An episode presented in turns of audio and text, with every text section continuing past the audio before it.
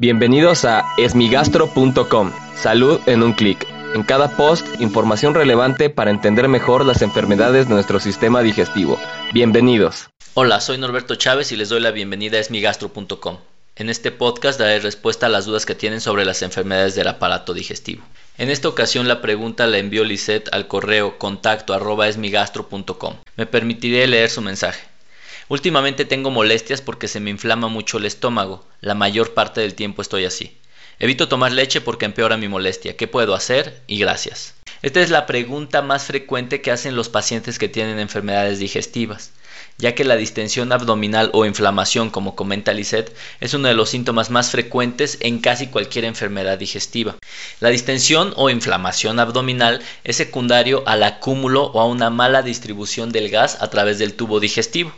Esto ocurre por múltiples factores y puede ser un síntoma de múltiples enfermedades, por ende no hay un tratamiento específico. Como comenta Lisette, la intolerancia a la lactosa, que parece ser el síntoma que ella presenta, es muy frecuente en las personas en México y se va adquiriendo con la edad, pero esto puede existir para distintos alimentos. Existen ciertas creencias sobre el consumo de alimentos y la distensión abdominal. Por ejemplo, todas las leguminosas, los frijoles, las lentejas, las habas, etc. En algunas personas ocasiona distensión. El brócoli, la col, la coliflor, parece ser que también. Sin embargo, esto es extremadamente variable, ya que hay personas que pueden consumirlo sin no tener síntomas y algunas personas con cosas tan extrañas como algún tipo de vino, algún tipo de alimento, algún tipo de grano, puede ser que les dé distensión abdominal.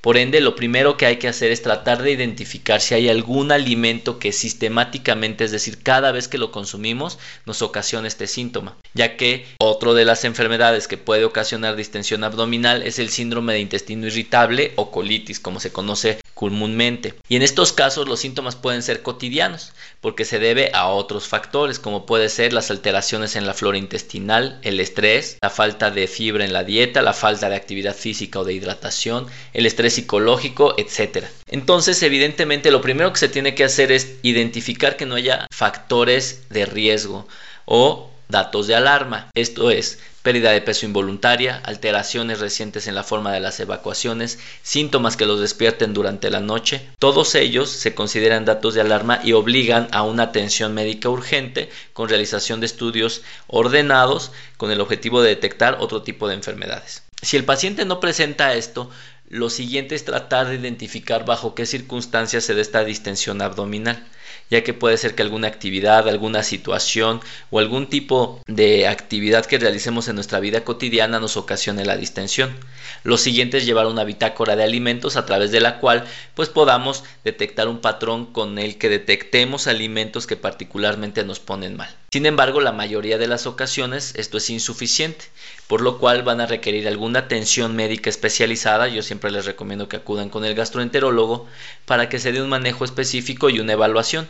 Una vez que el paciente ha sido evaluado por un médico especialista y se sabe que no tiene otros datos que sugieran otro tipo de enfermedades, se pueden utilizar medicamentos que pueden modificar desde la flora intestinal, pueden ser analgésicos, antiespasmódicos e identificar estos patrones que nos pueden ayudar a mejorar nuestra calidad de vida, es decir, mayor actividad física, mejor hidratación, tal vez alguna actividad que ayude a disminuir el estrés, etc. Sin embargo, este es un síntoma que por lo general no se va a quitar al 100%, al máximo lo que podremos lograr es una reducción de los síntomas y lo más importante es que esto no afecte la calidad de vida. Por lo tanto, algo tan sencillo como puede ser la distensión abdominal requiere una evaluación precisa y un tratamiento específico que por lo general va a ser de manera crónica. Muchas gracias a Lisette por enviarnos esta pregunta. Si tienes alguna duda te invito a que escuche los episodios previos y si aún tienes algo que no te haya quedado claro en el sitio web esmigastro.com encuentras el formulario a través del cual puedes enviarnos tu pregunta y si quieres participar en el podcast solo marca el 55 41 69 11 04 y podrás grabar tu mensaje al cual yo daré respuesta. Gracias por haber escuchado este post. Si la información les fue útil compártanla.